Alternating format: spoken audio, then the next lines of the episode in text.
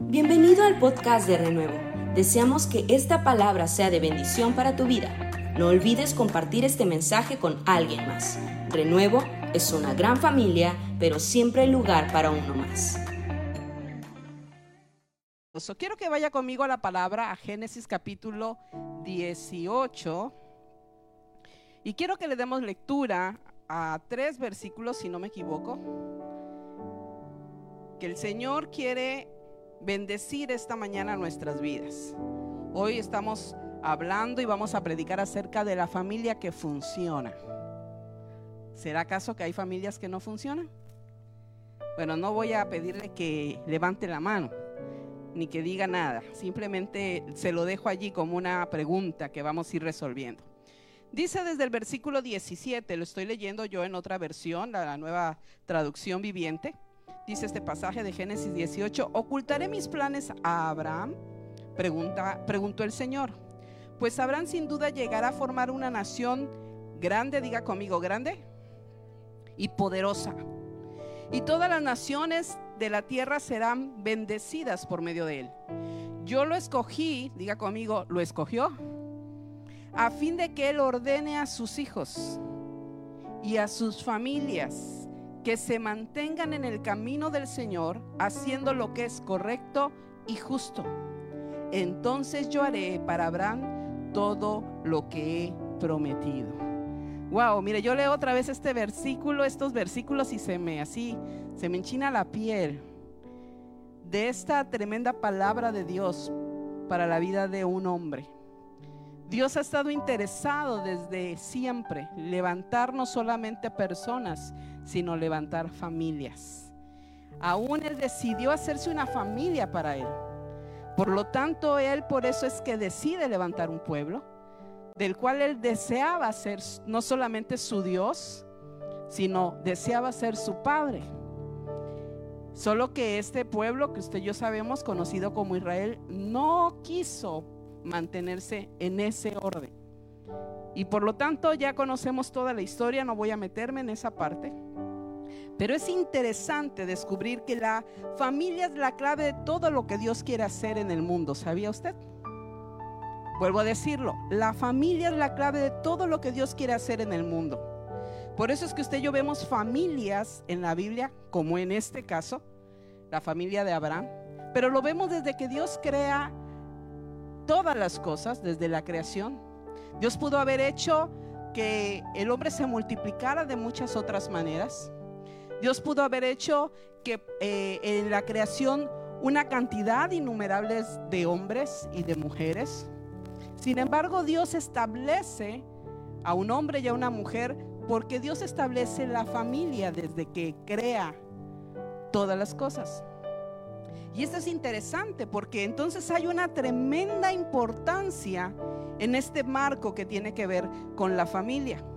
Y vemos familias destacadas a lo largo de la Biblia, como es el caso de Abraham, en donde Dios aún le dice, sal de tu tierra y de tu parentela, porque vas a ir a una tierra que yo te voy a mostrar, una tierra muy, muy buena, pero le dice cuál es el propósito por el cual está ciertamente el Señor llevándolo allí.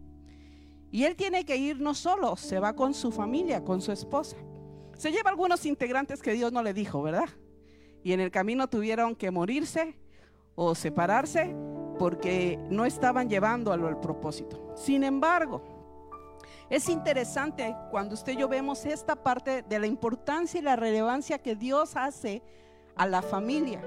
Tanto que a Jesús lo hace nacer para cumplir un propósito poderosísimo en el seno de una familia. Y este es uno de los más grandes ejemplos.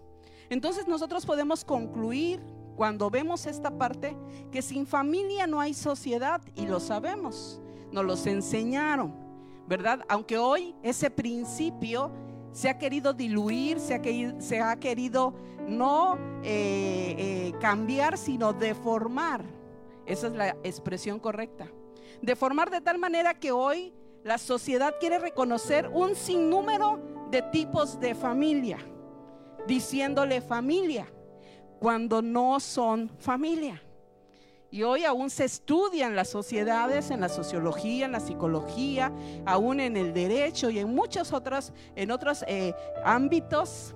se estudia muchos tipos de familia, queriendo el hombre abrazar a todos en esa, en esa eh, inclusión supuesta.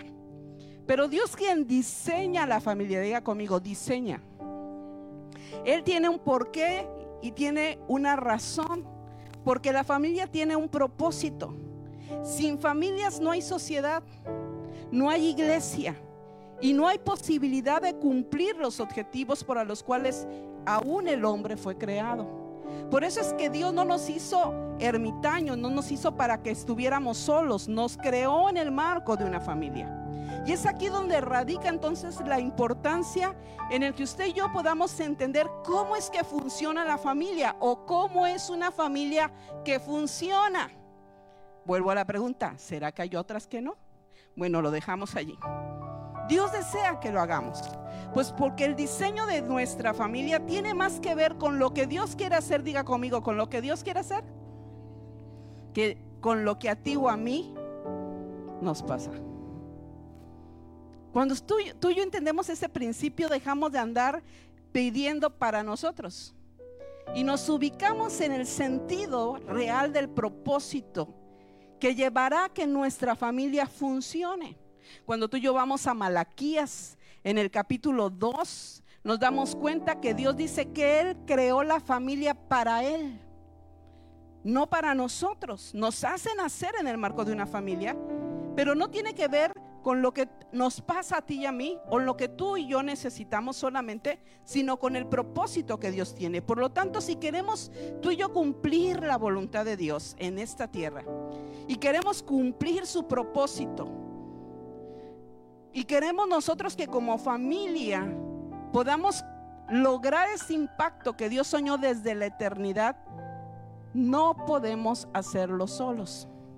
Por eso es que Dios es un Dios que no solamente viene a salvar personas, y aunque la salvación ciertamente es personal, Dios está interesado en restaurar familias. Porque Dios siempre que quiso usar la vida de hombres y mujeres que se volvieran hombres y mujeres de Dios de acuerdo a su palabra, tú y yo los vemos en ese marco, en un marco integral donde sus familias tenían precisamente un propósito. No podían hacerlo solos, necesitaban una familia. Ahora, esta parte es interesante porque si la familia es tan vital, usted y yo necesitamos entonces aprender cómo es que la familia puede funcionar de acuerdo al propósito de Dios. ¿Cómo es que puedo ser una familia que funciona? Mire, y quiero partir de esta parte. Alguien en algún momento dijo que locura es querer hacer las mismas cosas una vez y otra vez esperando obtener resultados diferentes. Y algunos de nosotros en el caminar aún como creyentes, en el marco de nuestra familia, queremos que nuestra familia funcione. Queremos tener familias bendecidas. Queremos ver la provisión de Dios y no me refiero solamente económica, sino toda la bendición de Dios sobre nuestras familias. Pero ¿qué cree? Diga conmigo, ¿qué? Seguimos haciendo lo mismo. Y estamos esperando que el matrimonio se mejore, que los hijos sean distintos, que la relación con la esposa sea otra, que la relación aún con la suegra, ¿verdad? Sea diferente, haciendo y practicando constantemente las mismas cosas que hemos estado haciendo y que no nos han producido nada bueno o muy poco. Por eso es que usted y yo necesitamos entonces aprender lo que verdaderamente funciona en una familia para que se pueda convertir en una familia que funcione. Mire, todos sabemos que Dios puede cambiarlo todo, ¿sí o no? ¿Cuántos dicen amén? ¿Cuántos dicen sí? Dios puede cambiarlo todo. Y eso es interesante. Y eso es importante. Pero a veces queremos que Dios haga toda nuestra chamba. Dios puede cambiarlo todo. Pero es sorprendente que la mayoría de nosotros, aún cuando se refiere a Dios, pero también lo hacemos en el plano de las personas. Pretendemos que todo cambie, pero también pretendemos que todos cambien menos nosotros. Queremos que cambie el matrimonio. Queremos que cambie la economía. Queremos que cambie el clima de nuestro hogar. Queremos que cambien nuestros hijos, pero no estamos dispuestos a cambiar nosotros mismos. Sin embargo, cuando usted y yo vamos a este pasaje que hemos leído de Génesis, es tan importante que dice el Señor, le voy a ocultar algo a Abraham. Y el Señor dice, no, no se lo voy a ocultar, porque yo ya decidí que voy a hacer de él una nación grande, una nación poderosa. A través de él van a ser benditas todas las familias de la tierra. Y le deja un tremendo propósito a Abraham, es por el cual el, el Señor lo llama. Y lo que hace es que le dice que él tiene que poner, diga conmigo, orden. Porque cuando hay orden, ¿qué se acaba? Lógico, ¿no? Diga conmigo, obvio. Pero muchos estamos en desorden. O muchas cosas están en desorden y el desorden es lo que ha provocado que las cosas en nuestro hogar no funcionen. Porque cuando Dios es lo primero, todo lo demás, diga conmigo, se alinea. Dígalo con, con fe. Todo lo demás se alinea. Pero agrégale un poco más de fe hasta yo. A ver, dígalo así, mire, como que el dedo se brinca hasta yo.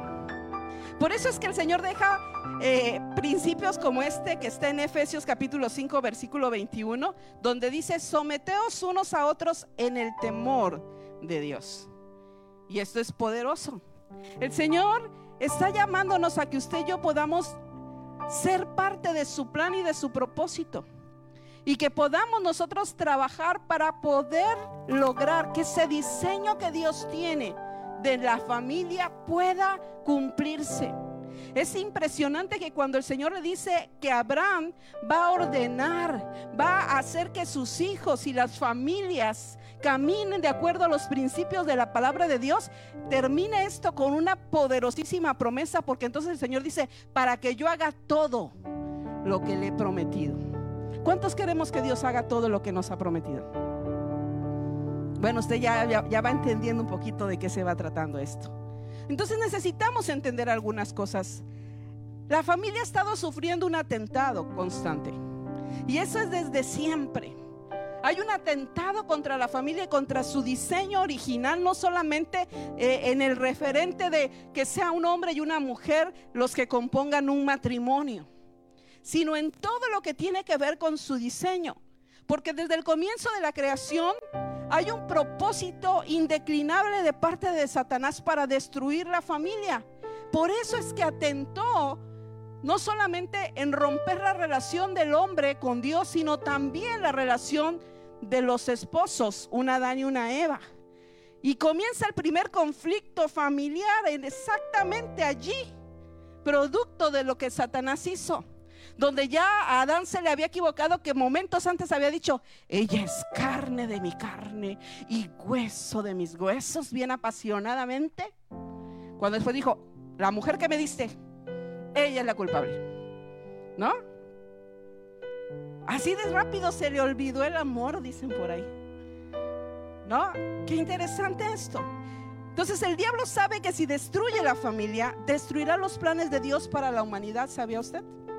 Y una de las cosas más difíciles de entender de acuerdo a este tema es el tema de la autoridad y de los roles que cada uno de nosotros debemos de tener en nuestra familia.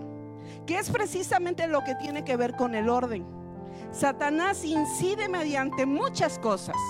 Por ejemplo, ha plagado en la cultura una cultura de antivalores Hoy los valores para la sociedad son relativos. Lo que te funciona, lo que a ti te guste, lo que te caiga bien, lo que tú quieras hacer, eso haz. Total, no te importa el que tengas a tu lado, aunque en esa parte sea tu familia. Ha creado aún situaciones muy en el interior en donde ha estimulado el orgullo, el resentimiento, la falta de perdón dentro de los integrantes de una familia o ha hecho mayores situaciones trayendo conflictos. Y es una realidad que los conflictos más tremendos que se suscitan tienen que ver en el marco de la familia. Ahora, los mayores grados de falta de perdón o de intolerancia, ¿sabe dónde se vive? En la familia. Tú y yo le podemos perdonar, entre comillas, casi todo a todos, pero que no te lo haga tu hermano, o tu mamá, o tu papá, o tu hijo. ¿No? ¿Y qué decir de la suegra? O de la nuera, ¿no? O del yerno. Uy, qué cosa tan interesante. Pareciera que no, mire, hasta cambiamos mi pastor, el anterior pastor que tuve decía, un hombre de Dios decía, malaya la confianza. Porque mira, hasta cuando hablas por teléfono, estás gritoneándole a tu hijo o estás peleando con tu esposa, pero te suena el teléfono, contestas, bueno, te cambia el estado de ánimo inmediatamente. ¿Verdad? Nos desconocemos. Dijera alguien por ahí, nos volvemos un poco bipolares, que no tiene nada que ver. Sin embargo, necesitamos ser honestos esta tarde. Ser honestos no solamente con los demás y con Dios, sino también con nosotros mismos. Porque toda familia vive crisis en algún momento. Y esa es una verdad. Toda familia necesita cambios, diga conmigo. Toda familia necesita cambios. Porque la familia perfecta no existe, sola la que está en, en los cielos, el Padre, el Hijo y el Espíritu Santo. De ahí en fuera no existe. Toda familia necesita cambios. Un escritor y conferencista muy famoso, Steve Covey, que escribió los siete eh, hábitos de los adolescentes, de la familia también, perdón, de las personas altamente efectivas, también escribió un libro que se lo quiero recomendar. Precisamente los siete hábitos de las familias altamente efectivas, es decir, de las familias que funcionan. Y él dice, las buenas familias, incluso las familias excepcionales, se desvían del camino que deben seguir durante el 99% de su existencia. ¡Ah! ¡Qué susto! ¿No? Dijera usted y yo, por eso estamos como estamos. Ahora hay dos tipos de crisis que podemos diferenciar en esta tarde. Las crisis favorables y las crisis adversas. Usted me preguntará, pastor, ¿hay crisis favorables? Déjeme responderle, sí. Algunos le huimos a la crisis porque no sabemos cómo enfrentarla. Pero mire, las crisis favorables nos llevan al aumento de la calidad de vida y del bienestar. Por eso aun cuando se suscitan los conflictos dentro de nuestro marco familiar, no es para que la bomba nuclear de la tercera guerra mundial estalle y tú y yo salgamos huyendo, sino para que tú y yo podamos darnos cuenta qué es lo que ha estado funcionando mal. Estos conflictos precisamente se originan muchas veces porque no tenemos un adecuado manejo de esas crisis. Pero una crisis se vuelve favorable cuando tú y yo la sabemos manejar, cuando nos permitimos aprender para crecer aún como familia. Aún por eso los roces, aún por eso los choques. Y no es para que me choques, es para que yo entienda que me tengo que limar para entonces poderme acomodar para producir una familia que funcione. Muchos de nosotros no queremos eso. Entonces podemos mencionar las diferentes etapas, por ejemplo, de la pareja que pueden provocar crisis. Podemos mencionar las etapas de los hijos, ¿verdad? A veces el matrimonio está caminando bien, pero cuando llega el primer hijo, algo sucede, hay una primera crisis. Porque el esposo demanda atención que ya no se le puede dar. Y mire, hay muchos, muchos temas de esos. O la adolescencia de los hijos, o la juventud, cuando los hijos, ay, como que les viene la punzada. Y ahí empezamos a tener discusiones entre el padre, la madre, cómo educar a los hijos y se suscitan esas, esas crisis, esos conflictos. Pero que si usted y yo sabemos manejarlos de manera adecuada, nos llevarán a crecimiento. A veces esas crisis están cuando viene algún tipo de enfermedad o a veces en la pérdida de un ser querido. Pero si usted y yo lo sabemos manejar, entonces aún puede provocar que nuestras familias puedan convertirse en familias funcionales, en familias que funcionen. Ahora hay otro tipo, de crisis, las desfavorables o las adversas, que se originan en precisamente la crisis de valores o crisis de pareja o en la relación con los hijos o, no, o en el resquebrajamiento de la relación o aún por el divorcio que muy continuamente viene y toca la puerta. Estas son las crisis adversas o la pérdida del trabajo o dificultades económicas que pueden llevar a que si tú y yo no sabemos cómo enfrentar a esto, se puede volver la crisis que termine con nuestro hogar o que haga de nuestro hogar un hogar disfuncional. Sin embargo, en todos los hogares hay situaciones complejas, pero con la ayuda de Dios, usted y yo las podemos corregir. No solamente sabiendo cuál es el correcto manejo de las crisis, sino permitiendo que Dios sea quien nos guíe cuando esas crisis sean para crecer o sean para probarnos, usted y yo sepamos cómo actuar de acuerdo a lo que Dios quiere. Miren, entonces hablando en este respecto, hay familias que funcionan y familias que no, sí. Hay familias disfuncionales.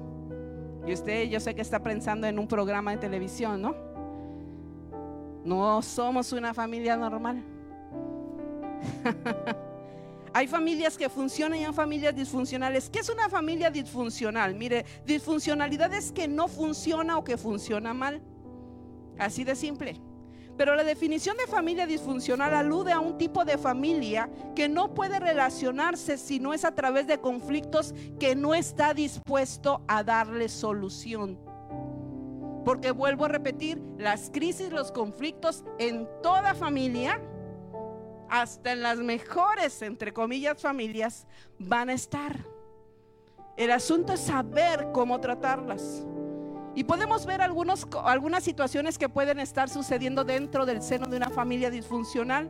Por ejemplo, violencia o abuso o inmadurez o dependencia emocional enfermiza o adicciones a algún tipo de sustancia, al alcohol, a las drogas, o aún hasta los problemas de salud mental pueden provocar una familia disfuncional. Y no me refiero a que digan que usted y yo estamos locos, Lucas, sino aún a esas enfermedades de salud mental que tienen que ver con la ansiedad, con la preocupación, con los miedos, con la depresión, que también son enfermedades de salud mental, donde Dios también quiere trabajar.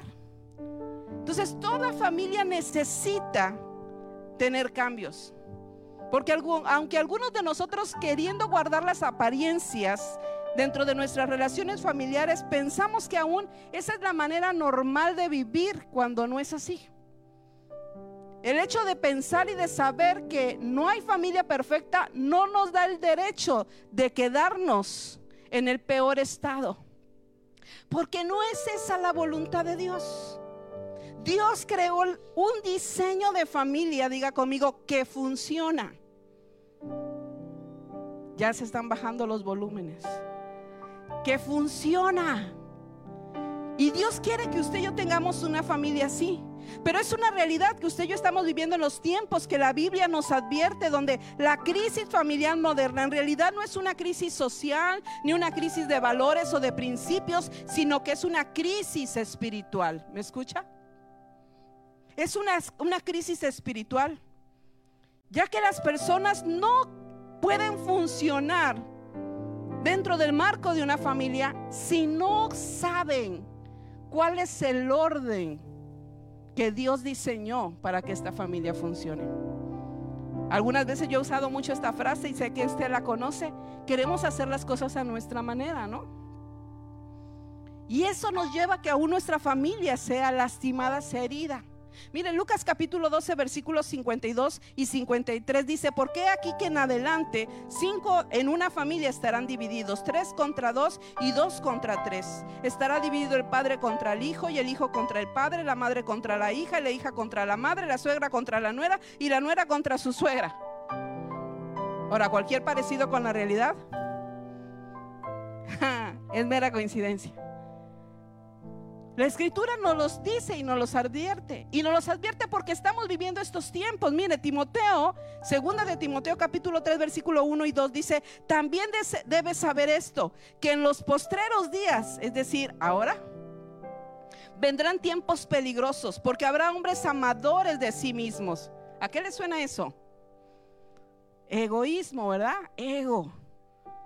Avaros, vanagloriosos, soberbios, blasfemos, desobedientes a los padres, ingratos, impíos. Y la lista sigue. Romanos capítulo 1, versículo 30 dice, murmuradores, detractores, aborrecedores de Dios, injuriosos, soberbios, altivos, inventores de males, desobedientes a los padres. Y si hay una característica de la sociedad en la que usted y yo estamos viviendo, en, de esta generación, que la hace distinguirse de muchas otras, es la falta de obediencia a la autoridad, a los padres, a todo eso que representa autoridad, comenzando por Dios. Y es la generación en la que usted y yo nos estamos moviendo. Y es la generación en la que están criándose nuestros hijos. No solamente son una generación antivalores, es una generación realmente anti Dios. Y ante todo lo que Dios, ante todo lo que Dios ha declarado como cierto, verdadero. Porque déjeme decirle que lo que Dios dice es la única verdad. Así que si usted no y yo no vamos hacia el marco de nuestra familia y la medimos con los parámetros que la palabra de Dios quien la diseñó, que la creó y que sabe cómo funciona. Si usted y yo no vamos allá, nunca tendremos una familia funcional. Proverbios capítulo 15, versículo 5 dice, el necio menosprecia el consejo de su padre, mas el que guarda la corrección vendrá a ser prudente. Y lo decía el sabio Salomón. Entonces la rebeldía, el individualismo, el egoísmo, etcétera, están llevando a la familia a vivir una crisis de la cual sin Dios no habrá salida. Este es el panorama negativo y hasta, hasta pudiéramos decir muy dramático, tétrico, pero es posible que cambie. Es posible que cambie. Pero únicamente va a suceder cuando usted y yo entregamos nuestra familia al Señor. Cuando usted y yo queremos que Dios trabaje para que ese diseño original que Dios ya dispuso se manifieste. Pero para ello usted y yo necesitamos también dejar que Dios trate con nosotros, no solo con nuestra familia. Es muy bonito pensar que todo mundo debe de cambiar y esperar que todos cambien para después nosotros decidir si vamos a cambiar. Pero Dios que es tan perfecto y que conoce al ser humano, Dios nos dice a usted y a mí que los primeros que tenemos que actuar somos nosotros si queremos ver cambios. Así que mientras usted y yo pensemos que cambien todos los demás, para entonces cambiar yo, nunca sucederá un cambio real. Porque a lo mejor hasta cuando todos cambien, muchas veces muchos de nosotros no vamos a querer cambiar de todas maneras. Sin embargo, usted y yo necesitamos entender algo que las personas se relacionan con nosotros aún en el marco de la familia, en base a lo que usted y yo somos. Y si usted y yo cambiamos, entonces los demás cambiarán contigo. Cada quien recibe lo que da. El Señor dice que le da honra al que primero honra. Porque es un principio que usted y yo, por más que querramos torcer, cambiar, no funciona de otra manera. Ahora, ¿cuáles son las familias funcionales? Diga conmigo, las que están de acuerdo al diseño de Dios. Porque Dios tiene el diseño, pero también Dios es el que quiere estar a cargo de esa obra. Las escrituras nos enseñan que Dios mismo es el Padre de toda familia en esta tierra. Cuando usted y yo vamos a Efesios capítulo 3 del versículo 14 al 15 dice, por esta causa doblo mis rodillas ante el Padre de nuestro Señor Jesucristo, de quien toma nombre toda familia en los cielos y en la tierra. El Salmo 127 dice, si el Señor no construye la casa, los constructores pierden su tiempo. Si el Señor no vigila la ciudad, las, guardias pierden su tiempo. Pierden el tiempo ustedes que se levantan temprano y se acuestan tarde para comer un pan conseguido con sufrimiento, porque Dios da a quien ama aún mientras duerme. Mire qué tremenda está este pasaje en esta versión más clara. A veces usted y yo pensamos que tener a nuestra familia económicamente bien es lo único que debemos hacer y estamos procurando exactamente eso. tenerlos materialmente bien, económicamente bien, eh, eh, tener una casa, una buena comida, un buen carro, una estabilidad económica. Pero eso no es lo importante. Es más, dice este pasaje que usted y yo podemos estar afanados de día y de noche haciendo todo esto y queriendo tener todo esto aún con sufrimiento. ¿Y qué cree? Que los que Dios ama, aun cuando están dormidos, el Señor se los da. Wow. Aun cuando descansan, y qué poderoso es lo que sigue diciendo. Dice, los hijos son la herencia que nos da el Señor, los frutos del vientre son la recompensa que viene de Dios. Los hijos de un hombre joven, joven son como flechas en las manos de un guerrero. Que qué afortunado es el hombre que llena su aljaba con flechas como estas. No será avergonzado por sus enemigos cuando traten con ellos en los tribunales. El enemigo va a querer acusarnos muchas veces. Pero cuando tú y yo estamos llevando nuestra familia de acuerdo al orden de Dios, porque Dios es el que está construyéndola, está edificándola, porque Él creó el diseño de tu familia y sabe cómo funciona cada área de ella. Y tú y yo permitimos que eso venga a nuestra vida, entonces, mis amados, nuestra familia va a ser bendecida, va a ser próspera económicamente aún, va a ser bendecida en su clima familiar, vamos a tener hijos bendecidos, nuestras generaciones se volverán como la promesa que Dios está ha escrito en su palabra que dice que se volverá poderosa en la tierra y aún cuando el enemigo quiera venir a atormentarnos, usted y yo vamos a estar siendo librados porque nuestros hijos no van a traer vergüenza a nuestra vida, sino aún van a ser alguien que defienda la verdad de Dios. Entonces el propósito de Dios es edificar hogares sólidos aún a partir de matrimonios imperfectos. Cuando yo leí esta frase alguna vez, en las temporadas más críticas, yo dije, a ver, pues, repítamelo otra vez. Dios es especialista en llevar las cosas a su orden perfecto cuando tú y yo nos disponemos a que lo haga. Ciertamente somos personas imperfectas, pero perfectibles. Pero cuando tú y yo permitimos que Dios haga esto en el, marco de nuestra familia, las cosas entonces van a suceder. ¿Por qué? Porque la familia es el espacio donde Dios quiere afirmar el amor, la tolerancia, el apoyo mutuo y aún el sentido de pertenencia. Por eso es que el Señor aún permite que hayan los conflictos. Cuando tú vas a la palabra que dice, ay de aquellos por los que vienen los conflictos. Pero sigue, ese pasaje de la escritura diciendo, pero son necesarios. ¿Eh? ¿Cómo? Ay de aquellos por los que vienen las ofensas, los problemas. Y sí, el Señor dice que les va a dar el pago de lo que hicieron. Sin embargo, dice que son necesarios. Porque a menos que tú golpes el jarro vas a saber qué es lo que contiene dentro. A menos que nuestra vida como familia sea sacudida, entonces es como tú y yo vamos a, darnos cuenta qué es lo que necesita hacer para que funcione. Entonces como familia, número uno, que debe funcionar. Tú y yo necesitamos regresar al diseño de Dios. Esta es la principal característica de una familia funcional. Es una familia que funciona, valga la redundancia, basada en los principios bíblicos, que tiene claros los límites, que tiene los roles claros y definidos, que tiene una comunicación abierta y explícita y que tiene una capacidad aún de adaptarse a los cambios que el Señor quiere hacer. Una familia funcional es donde las relaciones afectivas entre las personas que pertenecen a esa familia se dan de manera primeramente vertical y después horizontal.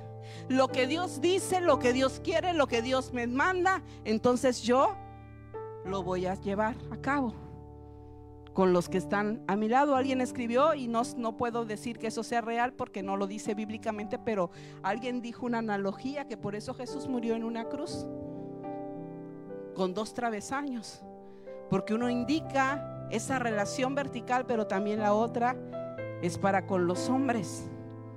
Así que una familia funcional es la que reconoce la autoridad de Dios delegada aún en cada uno de los padres, en los hijos y también entre los hermanos, en los esposos.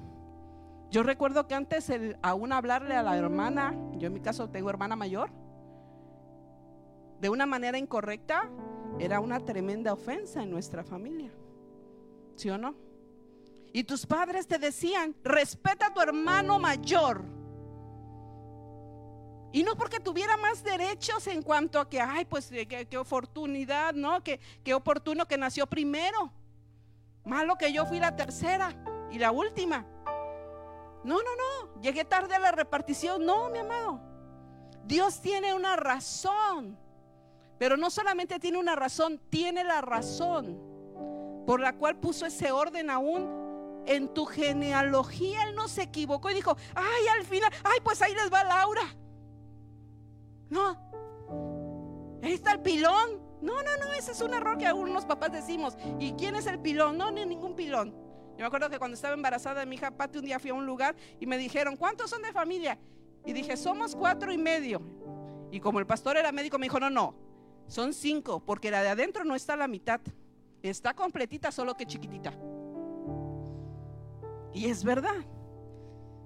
Entonces, una de esas, de esas características para que una familia funcione es que no todo puede ser democrático en la familia. Mire, muchas familias dejan de ser funcionales cuando se invierten los roles. Cuando todo se vuelve un desorden. Por ejemplo, cuando los hijos mandan a los padres. Hoy los padres le preguntan, ¿qué quieres comer? ¿Qué te quieres poner? ¿A dónde quieres ir? Oye, es muy común. A veces a mí me gusta ir a un café, a sentarme, a leer. Ya no lo hago en esta temporada muy seguido porque tengo otras ocupaciones. Pero en algún momento de mi vida lo hice. Yo iba, me tomaba un café, estaba sentada y solo iba a observar. Y no para estar chismeando, sino para ver las situaciones del marco social como parte de mi profesión. Y entonces tú ves familias sentados en la mesa pero todos están de las de acá. Nadie se dirige la mirada, nadie habla. Si acaso levantan los ojos para comer y siguen. El niño pequeño dice, mamá, papá, estoy aburrido. Entreténgase, mijo, desabúrrase, aunque se haga burro. La tablet los educa, el celular. Hay una Disfuncionalidad porque se han invertido los roles. Los hijos mandan a los padres. O el desorden también, por ejemplo, cuando la esposa toma el rol del esposo. Aun cuando ese esposo, pues por supuesto, la esposa dice, tengo la razón porque llevo mucho tiempo pidiéndole que haga algo y no lo hace, entonces pues no me queda de otra, yo tengo que hacerlo. No, señora, déjelo que de ahí se quede. Yo hablaba la otra vez con una de mis hijas y le decía que en cierta manera a veces tenemos que ayudar a que el, que es el pretendiente, el novio, el esposo, sea moldeado. Entonces yo le digo, tú vas a entrar al coche a un lugar, no te metas, no abras la puerta y te bajes. No, señorita, espérese allá que le abran la puerta, porque yo soy una dama. ¿Verdad? Yo sé que los señores me están mirando así como, ¿qué trajo la pastora? Pero es verdad. Pero muchas de nosotros somos tan atrabancadas, somos tan resolvedoras porque nuestro temperamento es así. Movemos, subimos, bajamos, vamos, regresamos. Lo somos. Mire, yo soy de esa gente, fui criada por un papá que nos enseñó a ser así. Fuimos tres mujeres solamente. Entonces, si había que chapear, había que chapear, si había que hacer albañil, había que hacer albañil, si había que abrir una plancha y que te dieran que se fuera toques para abrirla y ver cómo funcionaba, a cambiar un foco, a, subir el tanque de gas al coche, llevártelo a la gasera, bajarlo, cargarlo, volverlo a subir, ponerlo a instalar. ¿Lo puedes hacer? Sí. Tenemos manitas y piernitas. Pero hay muchas cosas que no son parte de nuestro rol que usted y yo hemos tomado invirtiendo ese rol que ha traído disfuncionalidad. Cada uno debe de funcionar en su función. Lo voy a repetir. Cada uno debe de funcionar en su función porque lo que no funciona para lo que debe funcionar se echa a perder. No funciona aunque parezca así en redijo. Necesitamos entender esto. que cuando usted y yo aún cambiamos esa jerarquía, la autoridad se confunde dentro de la familia. A los papás a veces es muy fácil decir, papá, ¿me das permiso? Y dice el papá, que lo que diga tu mamá. No, señor, usted es el jefe de la casa. Ahora, póngase de acuerdo con la señora. Diré, ¿qué vamos a hacer en el marco de los permisos? Ah, si les vamos a dar, cuántas veces se los vamos a dar, a dónde tienen que ir, tienen que avisar, tienen que regresar a tal hora. Háblelo, organícelo, porque debe de funcionar. Dice la escritura en Efesios 5:22, las casadas estén sujetas a sus propios maridos como al Señor. Mire qué tremendo es esto. Cuando yo leí esta segunda parte, como al Señor, yo dije ya, ni qué decir. Porque yo no vengo con Dios y digo, ay, pues no lo quiero hacer. O sí. Porque cada vez que usted y yo tomamos esa actitud con el esposo, se lo estamos haciendo a Dios. Porque Él es el que diseñó el orden. Es el que puso el principio a funcionar. Qué terrible. Porque el marido es cabeza de la mujer. Así como Cristo, diga conmigo, uy, como Cristo. Entonces no es que el hombre hace lo que quiere, que grita, que manda, que obliga. No, Señor, porque Cristo nunca nos trata así. Eres tan caballeroso, es tan amoroso, que aun cuando nos reprende, dice la escritura, lo hace con amor. Mire qué tremendo, dice como a Cristo. Es cabeza de la iglesia, la cual es su cuerpo y Él es su salvador. Así que como la iglesia está sujeta a Cristo, así también las casadas lo estén a sus maridos. Tengo citas más. Efesios capítulo 5, 25 al 27 dice, maridos, amad a vuestras mujeres así como Cristo amó a la iglesia y se entregó a sí mismo por ella. Por eso cuando dice, ah, yo no me voy a sacrificar por ti, perdón. Si eso es lo primero que se debe hacer en el matrimonio darse, cederse, rendirse, sacrificarte. Sí, mi amado. Sí, por supuesto, de lado y lado, porque es recíproco. Porque así es la relación que el Señor dejó. Qué poderoso.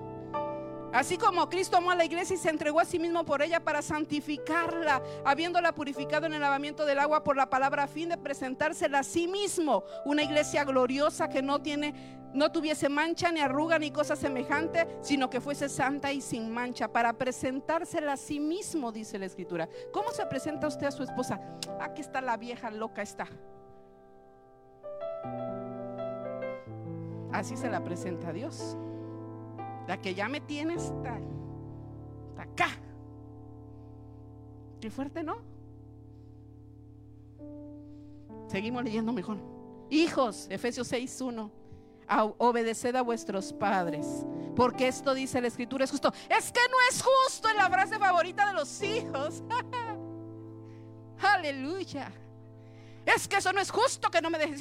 Es que es injusto que hagas de esta manera. Es que es injusto. Lo dice Dios, yo no me meto en problemas, mire. Honra a tu padre y a tu madre, que es el primer mandamiento con promesa para que te vaya bien, para que funciones. ¿Sabes por qué no te funciona la escuela? Por eso. ¿Sabes por qué no te funciona la profesión? Por eso. ¿Sabes por qué no te va a funcionar el matrimonio si ya estás casado en la vida? Por eso. Porque lo que siembras dice que es el primer mandamiento con promesa para que te vaya bien. Y dice también la segunda parte, voy para allá también, no creo que nada más es para allá. Y vosotros padres, puje, diga ay, lo que sea, aleluya. Y vosotros padres, no provoquéis a vuestros hijos a ira, sino criadlos. Y si dice, en disciplina y amonestación, no de mi chicharrón que truena, sino del Señor. Si hay que disciplinar, si hay que poner sanciones, castigos. Pero dice la escritura, pero no que provoque irritación. Ahora, no es que esa parte de que porque no provoque irritación, ira en el hijo, usted lo va a dejar que haga lo que quiera, porque eso está pasando. Estoy aburrido, mamá. Desabúrrete, mi hijo. Agarra una servilleta y apaste una florecita de esas que hacen. Ponte creativo, mi hijo. No, ahí está la tal. Es que. Ah", y ahí está. Es que no lo voy a provocar a ir a... No, no, no, no nos vayamos a, a, a esas deformaciones. Tenemos que ir al principio de la palabra. Colosenses 3, 20, 21 dice, hijos, obedeced a vuestros padres en todo. Cuando yo leí esto siendo hija una vez, mi, pastora, que en aquellos años una mujer sabia, de la cual quisiera haberla tenido más años. Yo le dije, es que pasa esto en mi casa, así ya está. Y me dijo, usted calladita y obedeciendo. Es que en mi casa nadie quiere buscar a Dios, bla, bla, bla. Usted calladita y obedeciendo. Pero pastora, así es que hasta para venir a la iglesia, usted haga todo el que hacer. Pero es que me afligen hasta como el pueblo de Israel, me ponen más que hacer. Usted hágalo, parece más temprano, hágalo para que usted pueda cumplir aquí y allá. Y calladita y obedeciendo. Y yo decía, mi pastor no se sabrá otra frase. Pero me llevó este pasaje y me dijo, porque la escritura dice, hija, obedeced a vuestros padres que crees en todo, pero también en lo que están mal. Porque el que obedece nunca se equivoca. Porque tú no estás obedeciendo a la injusticia que a lo mejor un humano padre está haciendo. Tú estás obedeciendo a Dios. Y en esa justicia del cumplimiento de un principio de Dios, Dios aún actuará para tocar la vida de tus padres. Porque el principio, diga conmigo, funciona. Entonces hay una promesa de restaurar el diseño, mis amados. Y eso lo dejó el Señor.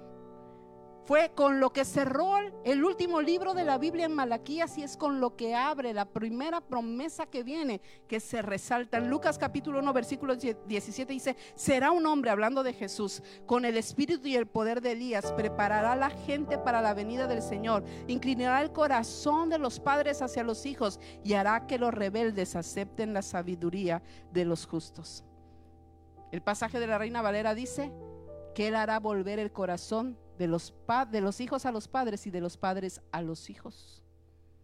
Hay una promesa de restauración del diseño de la familia que Dios ya dejó. Por eso, aunque tu familia, tú y, tú y, yo la veamos completamente hecha un enredijo, si tú y yo hacemos lo que Dios dice, se volverá de una familia disfuncional a una que funciona.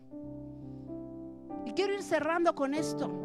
¿Cómo es específicamente que comienza esto? Cuando toma cada uno su lugar. Por eso es que hablábamos del orden. Porque este diseño de Dios para la familia empieza a activarse cuando cada uno ocupa el lugar que le corresponde y se preocupa por funcionar de la manera que Dios lo estableció. Entonces vendrán los cambios. Entonces sucederán esos milagros por los que usted ya tiene la rodilla pelada ya no tendrá que pelarse la rodilla. Y no digo que no tenga que orar por su familia. Pero a veces llevamos 30 años orando por las cosas que nos tocan a nosotros hacer, poner en orden. Así que lo cierto es que a pesar de que llamemos funcionar a una familia, eso no significa, ya lo hemos dicho, que hay familia perfecta. Por lo tanto, usted y yo necesitamos hoy, esta tarde, tarde hacer una valoración de cómo está los roles dentro de nuestro hogar. Porque aunque todas las familias nos encontramos con obstáculos en algún momento que tenemos que atender de acuerdo a las personalidades propias de cada uno, a veces decimos, oye, es que yo no sé por qué mi hermano, no sé, mira, si Dios sabe por qué me la puso a mi hermana, a mi hermano, porque si no, ni, ni, ni, ni le hubiese yo hablado nunca. Hey, chicos. Es que con este es con el que más me tengo problemas, tienes más problemas porque es el que es más parecido a ti. Es tu reflejo, entonces chocas con él. Pucutum, pucutum. Pero Dios lo puso para limarte, limar carácter, para que aprendas a amar, para que aprendas a tener tolerancia, para que aprendas el respeto, para que respetes si es tu autoridad. Qué impresión, ¿no? Entonces, cuando tú y yo ocupamos el, lugar que Dios quiere que ocupemos, va a funcionar las cosas. Jeremías capítulo 31, 1 dice, en aquel tiempo dice Jehová, yo seré por Dios a todas las familias de Israel y ellas me serán a mí por pueblo. ¿Quién es el primero que tiene que ocupar su lugar? Ciertamente usted y yo. Pero al primero que tenemos que poner en el lugar correcto dentro de nuestra familia es al Señor. Porque aunque usted y yo hagamos todo lo que pudiéramos hacer para que los roles funcionen, si Él no es el centro, mi amado, de nuestro hogar, nada va a cambiar. La mayoría de nosotros estamos preocupados por tratar de que nuestra familia funcione de acuerdo a como nosotros nos parece que tendría que funcionar, pero no como Dios dice. Y de esa manera nos convertimos nosotros mismos en el centro de nuestra familia. Cuando yo quiero que las cosas se hagan a mi manera, entonces yo soy el centro. Entonces yo soy Dios quien demanda hasta cierto punto adoración. Sin embargo, la propuesta de Dios es que Él sea el centro. Ese es el diseño correcto. Muchas veces erróneamente hemos pensado que nuestra familia puede funcionar sin que Él sea el centro. Pero eso no es así. Nunca. Por eso vemos cómo está la familia hasta el día de hoy, no solamente las nuestras, en el mundo entero. Cuando el Señor no es el centro, nada ocupará su lugar. Por lo tanto, mi amado, esta tarde usted y yo tenemos un reto. Yo tomo mi lugar porque es el lugar que Dios me dio y le cedo a Él el lugar que a Él le corresponde. Porque cuando yo tomo mi lugar, entonces estoy poniendo a Dios como el centro de mi familia. Cuando yo cumplo mi rol, entonces sí es mi Dios. Entonces sí jactémonos de decir, soy hijo de Dios. Porque si soy hijo, entonces Él es mi Padre. Él gobierna, Él manda. Entonces usted y yo tenemos que actuar de esa manera. Y cosas tan simples en las que quisiera yo hablar mucho más, pero sé que el tiempo me, come. Pero mire, debemos de perdonar, amar, mostrar la misericordia de, de Dios aún sobre nuestra familia, porque eso dice la Escritura. Pero algunos de nosotros estamos luchando en nuestra casa queriendo tener la razón y yo uso muy cotidianamente una frase a veces en casa que les digo, mi amor, a veces es mejor tener paz que tener la razón, porque cuando la paz de Dios llega, aún nos ponen razón a todos. Porque cuando alguno se levanta a querer ser necio y el otro también contiende con el necio, dice la palabra que entonces habrá un par de necios o un grupo de necios. Así que mire, póngase de pie, por favor. ¿Cómo yo puedo medir esta parte con las familias? Hay una lista que yo hice por ahí. O más bien, algunas le agregué, pero algunas me las encontré. Dentro de las familias que a veces pensamos que pudieran parecer perfectas, son familias que dicen que en su propia opinión nunca fallan, pero son familias que no sirven de ejemplo ni de arrepentimiento. Sin embargo, las familias que están dispuestas a cambiar son familias que reconocen que fallan y se disponen a corregir errores. Las familias que se dicen perfectas son familias que se dicen son infalibles aunque fallan siempre haciendo su voluntad. En cambio, las que son funcionales admiten que en las normas del hogar debe primar la concertación y aplicar ajustes si hay lugar sin renunciar a los principios de Dios porque esos son esenciales. Usted y yo necesitamos permitirle al Señor que Él trate con nuestras familias.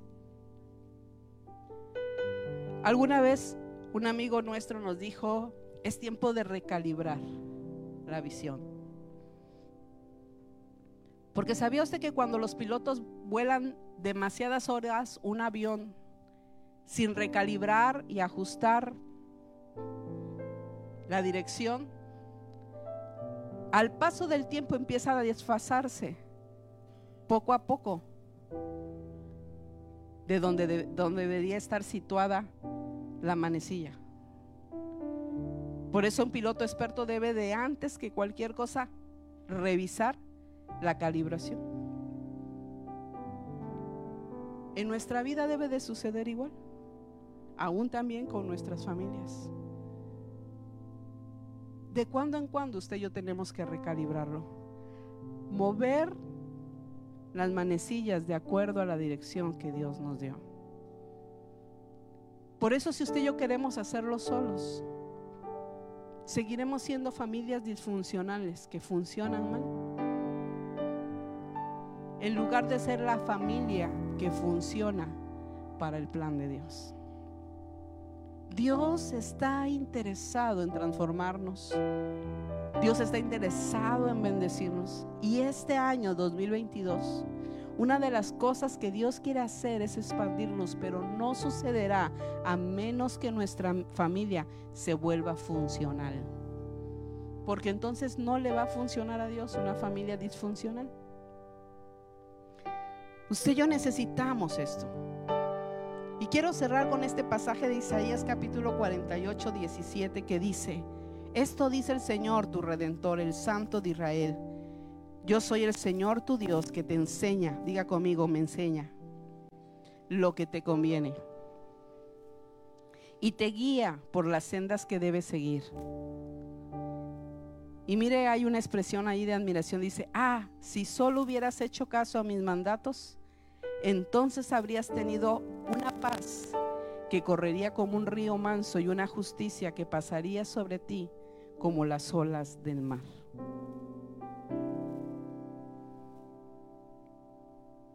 El Señor nos habla muchas veces que tú y yo debemos de seguir su consejo. Él sabe cómo funcionan las cosas, cómo hacerlas funcionar. Por eso es tan necesario que tú y yo regresemos a recalibrar, mi amado, esta tarde, cómo ha estado funcionando nuestro hogar. Y sé que pudiéramos leer más, tengo muchas más citas, muchas más cosas que pudiéramos hacer comparativo de cuál es una familia funcional y disfuncional. Pero sé que el Señor ha estado hablando a nuestro corazón esta tarde. Dios quiere darte la familia que funcione. No solo para ti, sobre todo para Él. Porque tu familia y mi familia no se trata de lo que nos pasa, ni siquiera de lo que necesitamos o queremos, sino de lo que Dios quiere hacer. La mayoría de los seres humanos hemos vivido en la, la loca carrera en busca de la felicidad. Y se nos ha olvidado que esa nunca la vamos a hallar. Porque si usted y yo vemos a la Biblia, la Biblia nunca habla de felicidad. Habla de benditos, de bendición y habla de plenitud. Pero a veces los seres humanos somos tan conformistas que nos conformamos con ser felices. Qué poco. Cuando Dios nos quiere dar plenitud. Algunas veces gente ha tenido choque conmigo porque yo he dicho, Dios no quiere hacerte feliz. ¿Qué cosa? Entonces, ¿para qué vino? Él te quiere dar plenitud. Pero si tú te quieres conformar con las migajas que caen de la mesa, ya sabes cómo te llama el Señor. Pero a mí me llama hijo. ¿Y a ti? Que tomo el pan de la mesa. Porque Él nos quiere dar plenitud aún en nuestro hogar. Él puede cambiarlo todo. Pero necesitamos empezar a cambiar nosotros para que todo empiece a funcionar. ¿Por qué no cierra sus ojos y levanta sus manos esta tarde? con tu fuego todo lo que y pueda usted hacer una práctica, un ejercicio en donde usted pueda visualizar ahora a su familia. Pongan ella una imagen, ve a su esposo, si usted es la esposa, ve a sus hijos.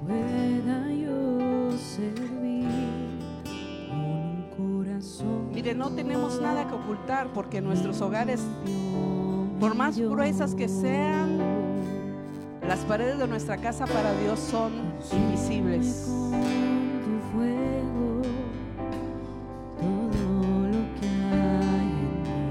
Dios quiere tratar con nosotros. El Señor dice, ay, si hubieses escuchado mis enseñanzas,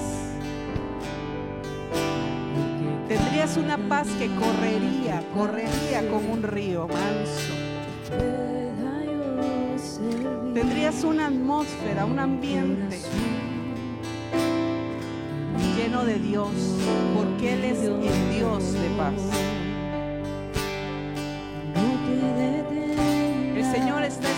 Que tú y yo nos ubiquemos en el lugar correcto, por supuesto. Pero para poder ubicar nuestro lugar necesitamos ponerlo a Él en el lugar que a Él le corresponde. Él debe ser el centro de nuestra familia. No solo para que nos dé la protección que hemos buscado, la bendición que hemos querido, sino para que Él sea el que dirija todo lo que nuestra familia necesita. Así que si esta tarde tú eres padre o madre de familia, tenemos tarea en este 2022. O si tú eres un hijo, una hija, una suegra, una nuera, no sé qué rol tú estás teniendo que fungir. Pero tenemos una tarea y un compromiso fuerte este 2022 que es meternos a la palabra para pedirle al Señor que Él nos diga cómo debemos funcionar. Porque no se trata de solo este momento de una prédica. Mire, el tiempo nos apremia y no podemos decir todo lo que más quisiéramos decir. Por eso es que no podemos conformarnos con recibir una enseñanza dominica. Usted y yo debemos de buscar cuál es la forma correcta en la que Dios quiere que usted y yo funcionemos. ¿Cuáles son los principios en los que Dios quiere que usted y yo andemos? Que pongamos en práctica porque aunque lo leemos y, yo para no hacérselo tan eh, drástico y usted lo pueda digerir mejor, hacemos algo mejor, un tipo de broma. Con respecto a eso, mi amado, no es una broma. Estos principios funcionan.